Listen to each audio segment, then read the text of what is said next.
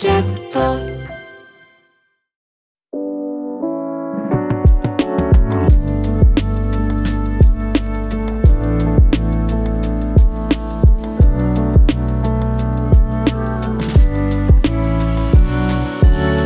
TBS ポッドキャスト見えない私の聞けば見えてくるラジオ。パーソナリティのブラインドコミュニケーター石井健介です。この番組は毎回ゲストの方にほぼほぼ目が見えていない僕に見せびらかしたいものもしくは大切にしているものを持ってきていただきそれを僕に見えるように、えーお話をしてもらいながら、えーそのものに関するあれこれエピソードをお話ししていくそんなトークプログラムとなっております。見えない私の聞けば見えてくるラジオ通称見え見えですが今日はね実は2024年、えー年が明けて初めての収録になります、えー配信自体はね、えー年が明けてからもあの配信はされてたんですが収録自体は今日が初めてで今日がね、えーと日付で言うと1月の15日です。で1月の15日って、まあ、今日日、あの別に特別の日でも何でもなくなってるんですが昔はね1月15日って成人の日で祝日だったんですよね。これきっとねあのー先日ゲストに来てくれたカズポンさんならあの1月15日が祝日だっていうのがねあの頭の中に入ってると思うんですけどあの当時のね全てのあの日付が頭の中に入ってるって言ってたんで。であ成人式かっていうなのでね今なんか成人も18歳で成人になってで成人式っていうのも名称使わないんですよね。こうなんとかの集い。成人の集いか二十歳の集いか。なんかよちょっとよく分かってないんですけどだからこう挨拶する人ってあの来賓の方でね昔だったらこう新成人の皆さんおめでとうございますって言ってたと思うんですけど今って何て言うんですかねこれね。新成人でもないしこう二十歳？なんまあまあいいですねこれはね。でまあ二十歳ってね大人のなんかこう称号みたいなイメージがありまして僕ねやっぱお酒は二十歳になってからって言いますけど僕中学生の時にこうなりたかった職業夢があってでそれがねバーテンダーだったんですよ。バーテンダーのお酒作る人。でなんでかっていうと当時、えートム・クルーズがですね「カクテル」っていう映画に出演していてその時のトム・クルーズがめちゃくちゃかっこいい良かったんです。あの当時の僕にとっては。そのカクテルを作るシーンとかがすごく派手でなんかトリッキーにこう作ってったりとかしててこうバーカウンター、えー割とこう派手な感じ。音楽もガンガンかかっててっていう。なんかそんな世界に憧れてよし僕は将来バーテンダーになろうと。で親にも言ってて自分で調べてなんかこうそうバーテンダーとかになる養成所っていうか専門学校みたいなのもあると。で高校卒業したらここに行くなんて言ってたんですけど高校に入って自分が全く酒が飲めないことに気づくんですよね。で病院とか行ってあの注射する前にアルコール消毒をしてもらうんですけどそのアルコール消毒してもらった部分が赤くなっちゃうんですよね。で医者から「あ君はねあのお酒飲めない体質だからあの飲むと本当に急性アルコール中毒とかになって救急車で運ばれるタイプだからあの飲まないでね」って言われてもう高校あれね多分1年生か2年生ぐらいでもう夢をね挫折するっていう。なんかねお酒の挫折結構ありますね。こうねこう飲み会でちょっと気がある女の子とこう仲間で一緒に飲んでた時にその子がねすごいお酒飲む子ででいや私はなんかお酒飲めない男とか考えらんないっていうのをこうちょっと離れた席から聞こえてきてあの淡い恋心がそこで砕かれるとかね。まあでも今になったらねお酒飲めなくても別に困ってはませんけどでもなんか美味しいワインとかウイスキーとか日本酒とかうんそういうのをねこうゆっくり飲んでる方とかねあのそのうんちくをね語ってる方の話を聞くと飲めればよかったななんて、えー思ったりもしてます。でなんでこんな今日酒の話から入ってるかっていうと、えー今日はそのお酒好きの方がねゲストにあの来てくださっています。はい。えーお酒が好きで好きが高じてねあの仕事もね作っちゃうっていうような、えーそんな方なんですが今日のゲスト TBS アナウンサーの日々真央子さんです。では日々さんどうぞ。ご無沙汰してます。日々さん嬉しいだいな大丈夫ですかね？酒の話から入っちゃいましたけど。もうバッチリすぎて ゲラゲラ笑ってましたあ本当ですか？よかった。よろしくお願いします。よろしくお願いします。今日ちょっとい今すごい日々さん、違和感ないですか？違和感？んだってここ、うん。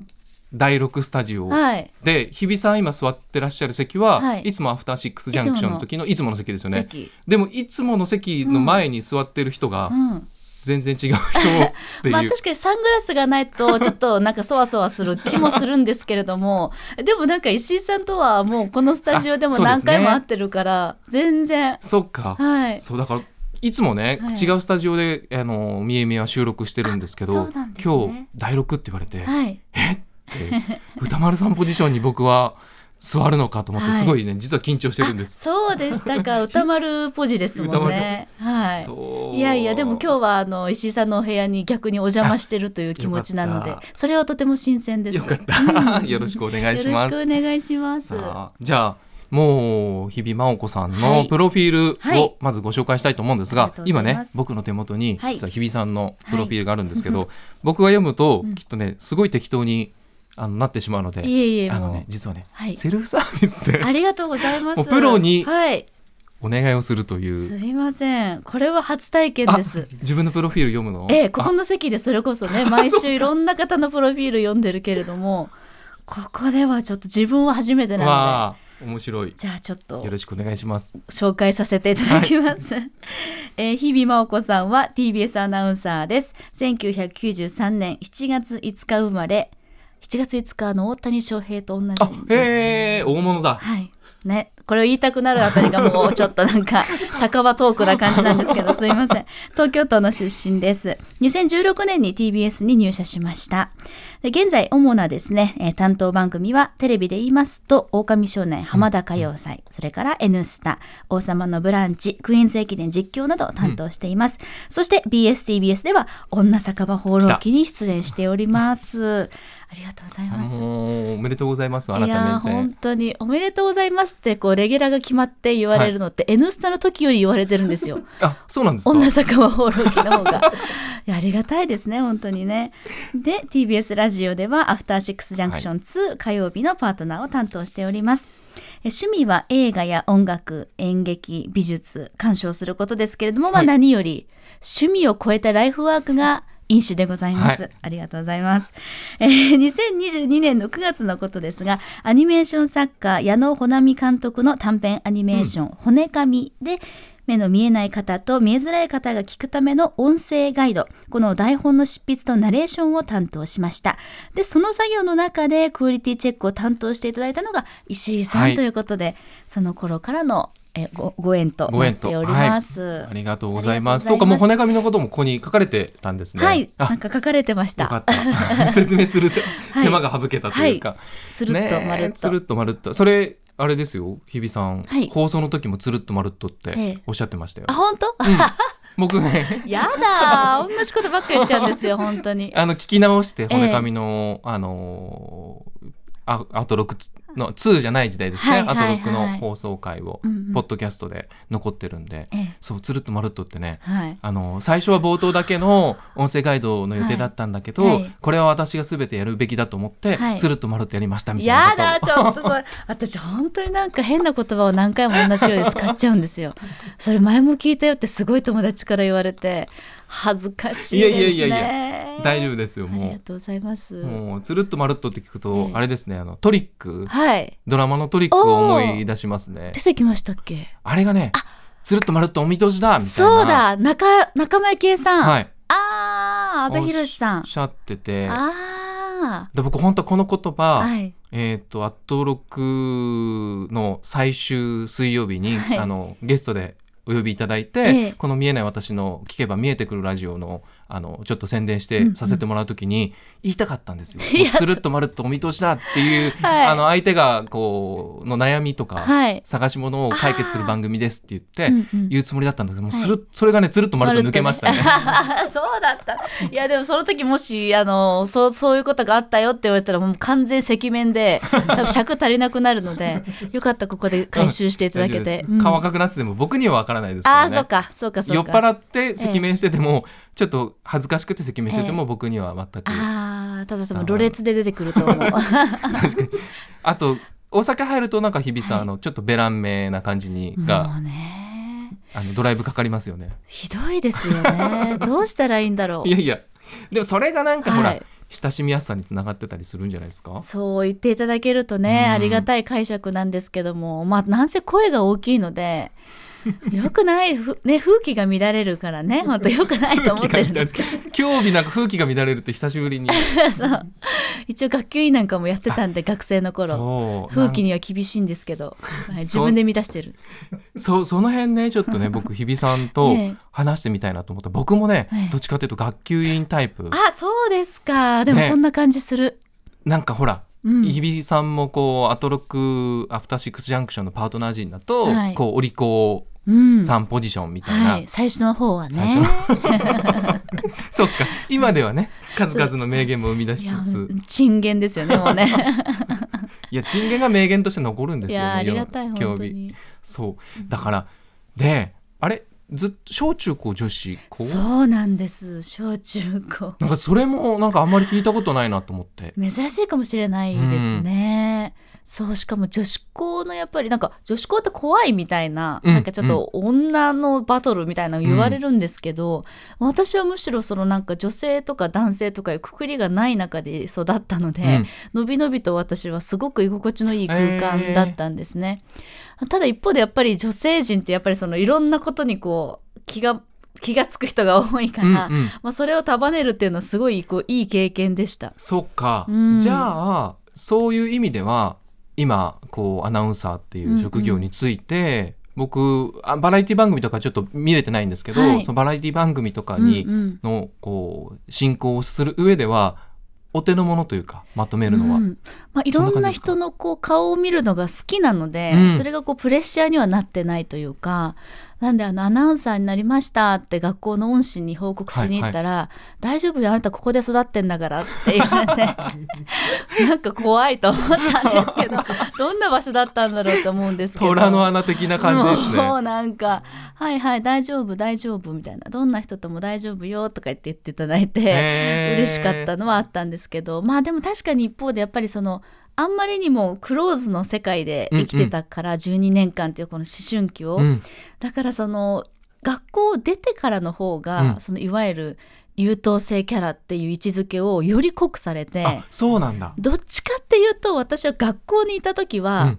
学級委員っぽくない学級委員だったんですよ。ああなるほど。隣でこう親しみやすい感じの。なんかそう、うん。あのもっと真面目な人がいっぱいいたから、うんなんかこう私正直勉強も常になんか下の方というかお上の方行ったことなくて、うんまあ中の下ぐらいでしたし、うんうんうん遅刻ギリギリで学校入るし いいね。そんな学級委員いないっていう学級委員だったんですよ。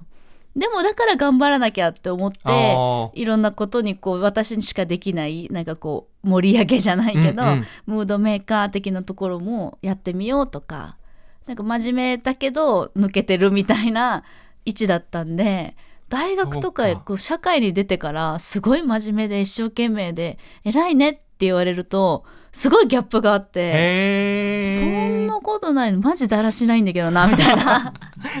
っていうのはあって。はい、だから言われれば言われるほどそれに応えなきゃって思っちゃうところはあるのでうんうんなんかじゃあしっかりちゃんと喋らなきゃとか、うんうん。なんかしっかりこう整えなきゃって常に自分にこう暗示をかけてたっていうのはあります。今でもそんな感じあるんですか？もう今はね、うなくなってきました。い程よい感じで力が抜けてきたというか。うーんうん。なんかやっぱり自分に無理してるところがあって、それは本当にもラジオのおかげなんですよね。そうなんだ。うーん。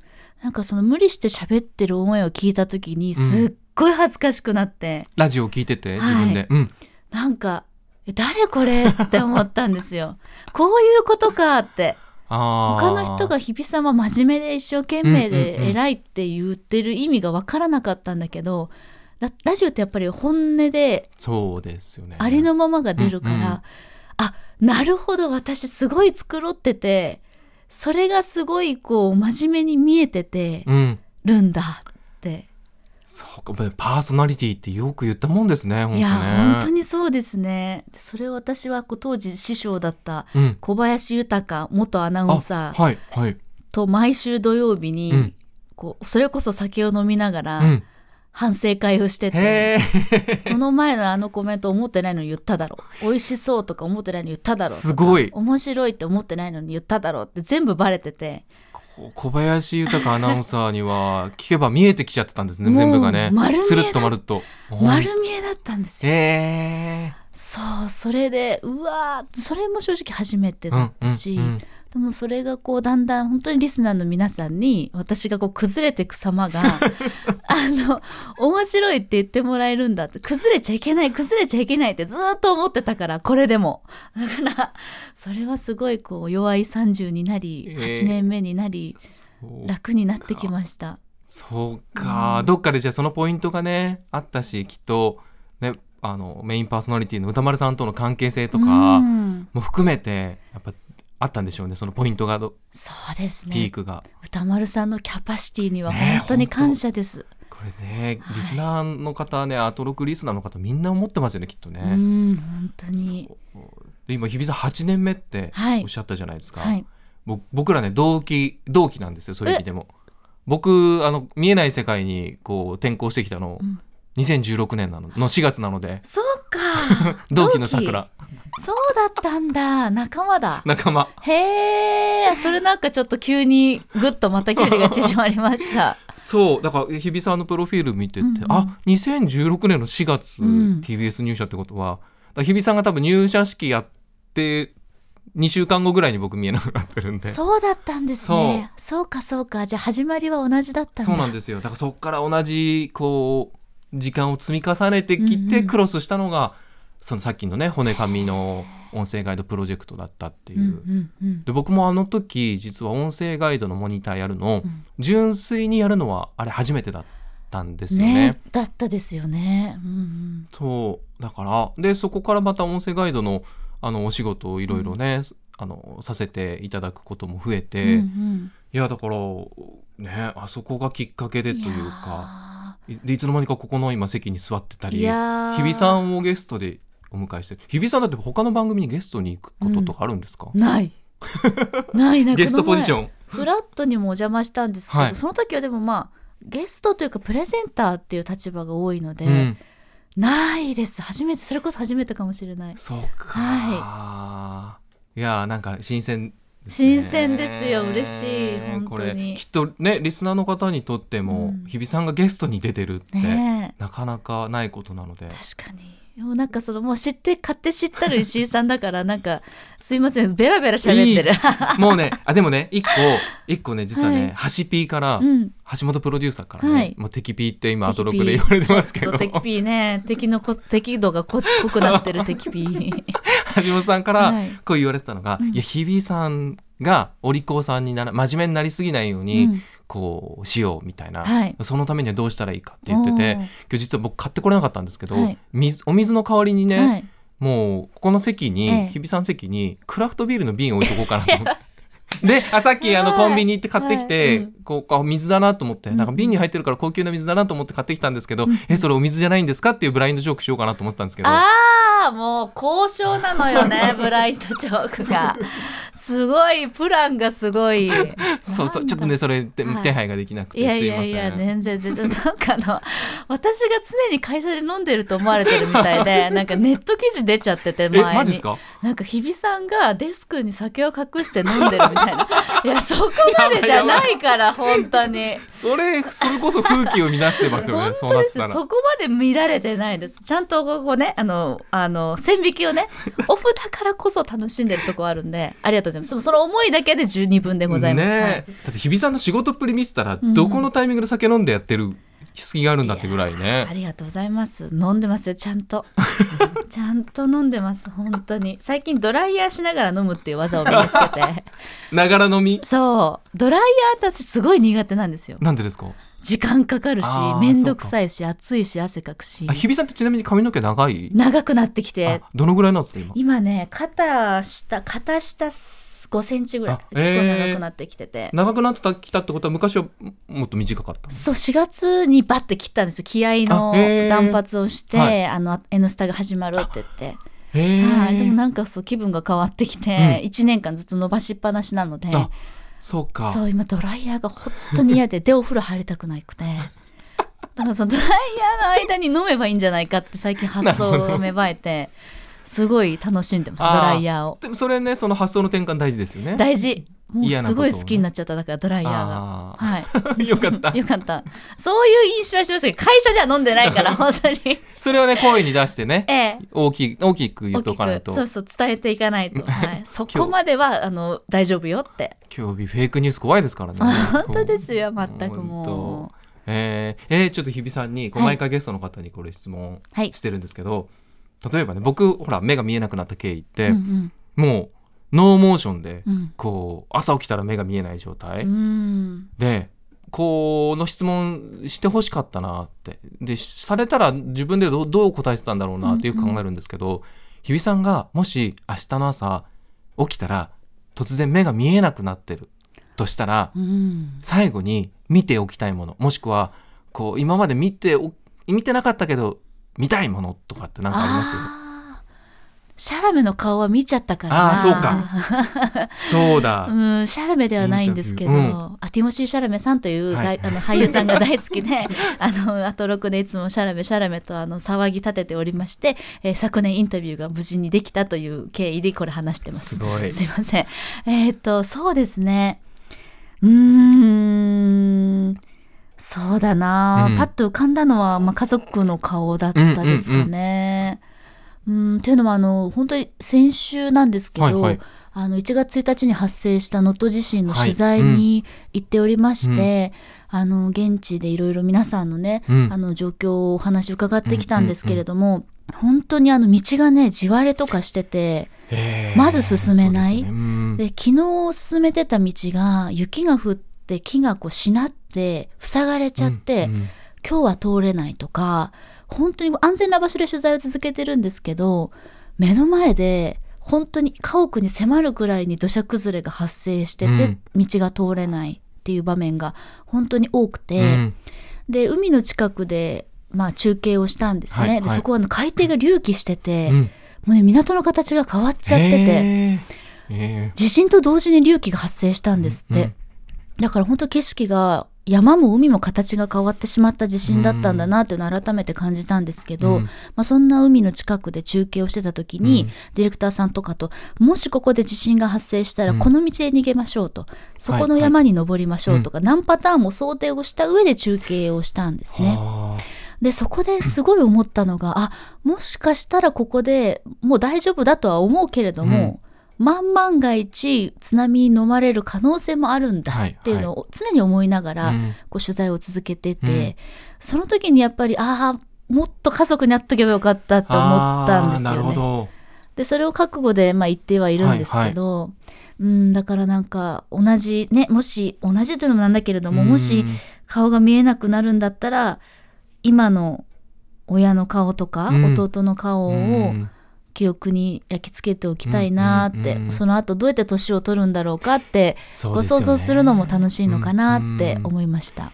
そうか、そうですよね。でも家族の顔は本当僕もね子供たちの成長をはっきりとは終えてないので、うんもううん。うん本当抱っこしてね重くなったなとか背が伸びたねなんて言って、でまあでもとはいえものすごい近い距離、うん。だからもう本当顔と顔が近づく鼻と鼻がくっつくぐらいの距離まで行けばなんとなくぼんやりとは顔はうん見えるんですけどこれもね、きっと今のうちじゃないですか、うん。ちっちゃい子供が小さいうち。だから大人になるにつれてこれもできなくなるんだろうなと思って、うんうんうんうん。へえおいくつだったんです？2016年は。2016年の時、うんうん娘は3歳半。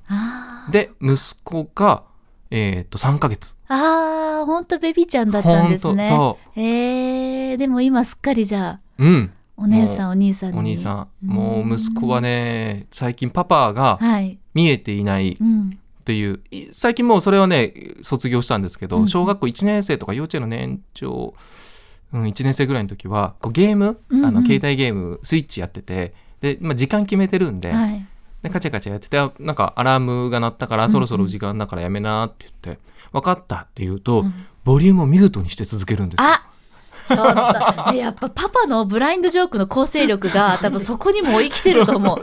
すごい、うわ、なるほどね。でもカチャカチャやってやってるからるから見えてるよってそうそうそうね。聞こえてるよっていう、うん。でもねそういう知恵がね、ええ。どんどんついてきてあとねこう雰囲気で察するけど、うんうんむなんか娘と息子でうんこうアイコンタクトして、うんパパには内緒ねみたいなことをあ やってたりとーかで、目を盗むっていう見えないパパの目を盗む子供たちっていうね。テクニックがどんどん増えてるんですね。えーでもなんで分かってくれないのってお父さんに思ったこと何度もあるから。ああそうあか。なんかでもそそれは石井さんはよりこうなんか見えちゃってる気がする。う。ーん。このこちょっとした心の機微とかも多分。ねえ、うん。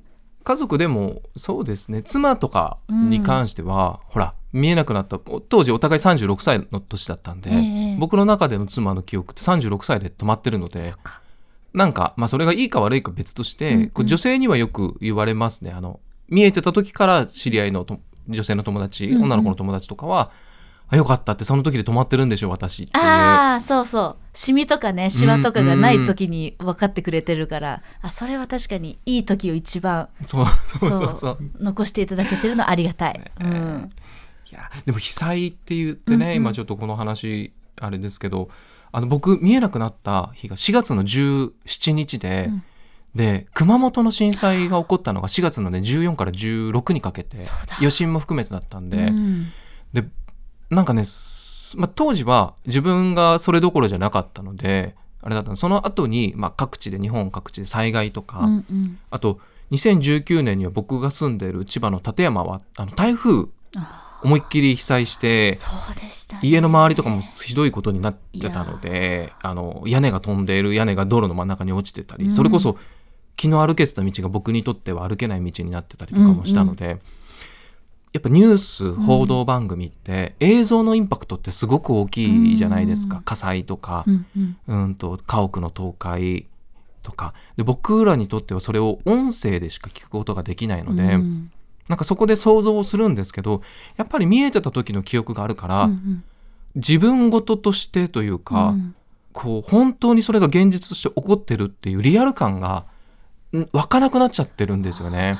その災害に対しして。で実際に自分が被災した時はもうひどいことになってたので、分かったんですけどでも周りの様子その少し経ってから、うん。結構ビニールシートの屋根がもういそこら中ビニールシートだったんですけど、うんうん。それ言われても僕にはあそうなんだっていう。うん。ことしか言えなくってだからなんかこうやっぱり被災とかうんうん。とやっぱり障害当事者その僕の場合は目が見えない、うん。で耳が聞こえない人あと車椅子の人とかさまざまな障害あると思うんですけど、ええ。だからそのことをもうより今回ううん。ん感じましたね。じゃあどうやってうん。逃げようとかそれこそうちも目の前海なので、ええ。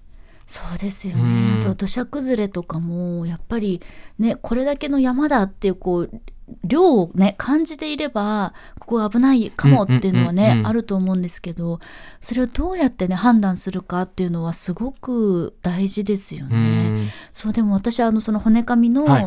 あの音声ガイドをやらせていただいた時から、すごくテレビでももちろん意識し始めたのがその伝え方なんですよね。うんうんだから今回もこう大きく家が崩れてますっはい、て言われても、うんえどれぐらいの大きさでうん。どういう崩れなのかって、やっぱわ分かりにくいじゃないですか、はいはい。崩れてるって事実しか伝わらない、うん。でも私が見に行った家は1階がぺしゃんこになってたんですよ。はい。2階建ての瓦屋根の家が立派な家がえー。1階がくしゃってなってて、2階部分は残ってるんですね。2階部分だけ残ってる。だからその本当にくしゃって感じなんですよ、うんうん立派な絵がくしゃってはい。潰れてて、そこをやっぱり大きく崩れてますじゃなくて1階がぺしゃんこになってますっていう言い方をなるべくしたいと思ったりそうちょっとこう音っていうか、うん。やっぱり状態って音を伴うから少しでもこう音とか、うん。こう量とかを伝えたいっていうのは常に思ってますね。とうん。だからねこう音声ガイドあとバリアフリー音声ガイドってはい言うんですけど、英語だと audio description だから描写なんですよね、うんうんうん。だからこの音声ガイドっていう言葉自体がうん。実はこれそぐわないんじゃないかっていう議論も今あって、うん。ガイドしてるわけではない。案内してるわけではなく、ええ。その見ているものを見ているがまま描写をするっていうのが audio description なので、だからなんか日比さんの今お話聞いててそのディスクリプションその解説というか説明を、うん、されてるんだなと、いやー。骨紙じゃあもうあそこももうちょっと日比さんにとってはターニングポイントになったんですね。かなりですね。やっぱりこれもう2年前なんだと思うくらい すごく鮮明に覚えてますね。よく僕も改めて思いますけど、はい。よくあの忙しいええ。スケジュールの中しかも短期間でうん。全部書いてナレーション撮りもしましたよね。いやいやいやいやいやいや。すげえなと思ってあいやもう改めて。皆さんにおんぶに抱っこだったんででもやっぱりそのなんだろうな中途半端にやっちゃいけないっていうのはすごい感じて、まずもう矢野監督のその作品のうんなんかこう熱量がものすごかったのでやっぱり作品の一部になるならそれと同じは決して難しくても、うんうんそれと同じ方向性はま向かないとってうん思ったし、そうあとやっぱりあのモニターしてくださってる時間がすごい私楽しくて。楽しかったですね。はいなんかなるほどそういう風に見えてるのかっていう発見があればあるほどいやこれも伝えたいこれも伝えたいってあれも見てほしいこれも見てほしいってうん。どんどんなんか思いが膨らんでいって、そうだからあのモニターしていただいたのも私にとってすごく大きなこう財産です。ねえ僕も嬉しい、でもね僕ねちょっと今でも忘れられないのが、うん。今日比さんのお隣に座ってらっしゃる、はい、あの構成作家の古川光さんもその時も一緒にいらっしゃって、うんうん。検討会の時に。で休憩時間にお菓子をこう配ってくれて、うんうんで石井さんチョコレート食べますかって言って、うん。言ってくれて、あ食べますって言ってこう小袋のちっちゃいはい。あのパーティーパックとかに入ってるようなこうチョコレートを置いていただいていただきますって食べたら ビスケットだったんですよ。あ なんかチョコレートだと思って食べたら口の水分全部持ってかれるぞって。いう、何それ。それどういう何ジョーク？それ。多分普通に間違えたんだと思うんですけど。何何それ。なんかこれこの音情報で引っかかるやつですね、はい。もう。ボンミス。めっちゃボンミスじゃないですか。でもあのーチョコだと思ってマジで渡してるんですもんねきっとね。そう。もう何の多分、てらいもなくというか、あの、疑いもなく、どういうサプライズですかそんなことあったんだ。知らなかった。ちょっと。ちょっとうっかりおじさんですね。とこのね、へー。でも骨紙もはい。今、アフターシックスジャンクション2のポッドキャストはい。で、各プラットフォームでね、はい。えっと、多分骨紙ってで漢字で骨で、漢字のほ噛むっていう字と、うんうん。み、送り仮名のみではい。検索すると、今でも聞いていただくことができるので、はい。ぜひまだみ聞いたことない方は、はい。もう、日比さんえー、と僕とあと、まあ、シネマチュブキと矢野穂波監督のはい。もう一大叙情詩を、はい、ぜひあれはなんかこう青春でした。はいねえありがとうございます。で日比さんこれはい。前後編になってましてこの番組、は。あ、もう30分ぐらい喋っちゃったんだ。あ、やだそうなんですよ。余計なことをカットしてくださいね、や本当に。いやもう楽しい。もうここは大信ディレクターはい。の手腕が、ありがとうございます。すいません。で、えーじゃあ後編ではですね、はい。日比さんが今日僕に見せびらかしたいものを見せていただこうと思いますので、はい。後半も引き続きよろしくお願いします。よろしくお願いします。ではリスナーの皆さんまた来週までごきげんよう。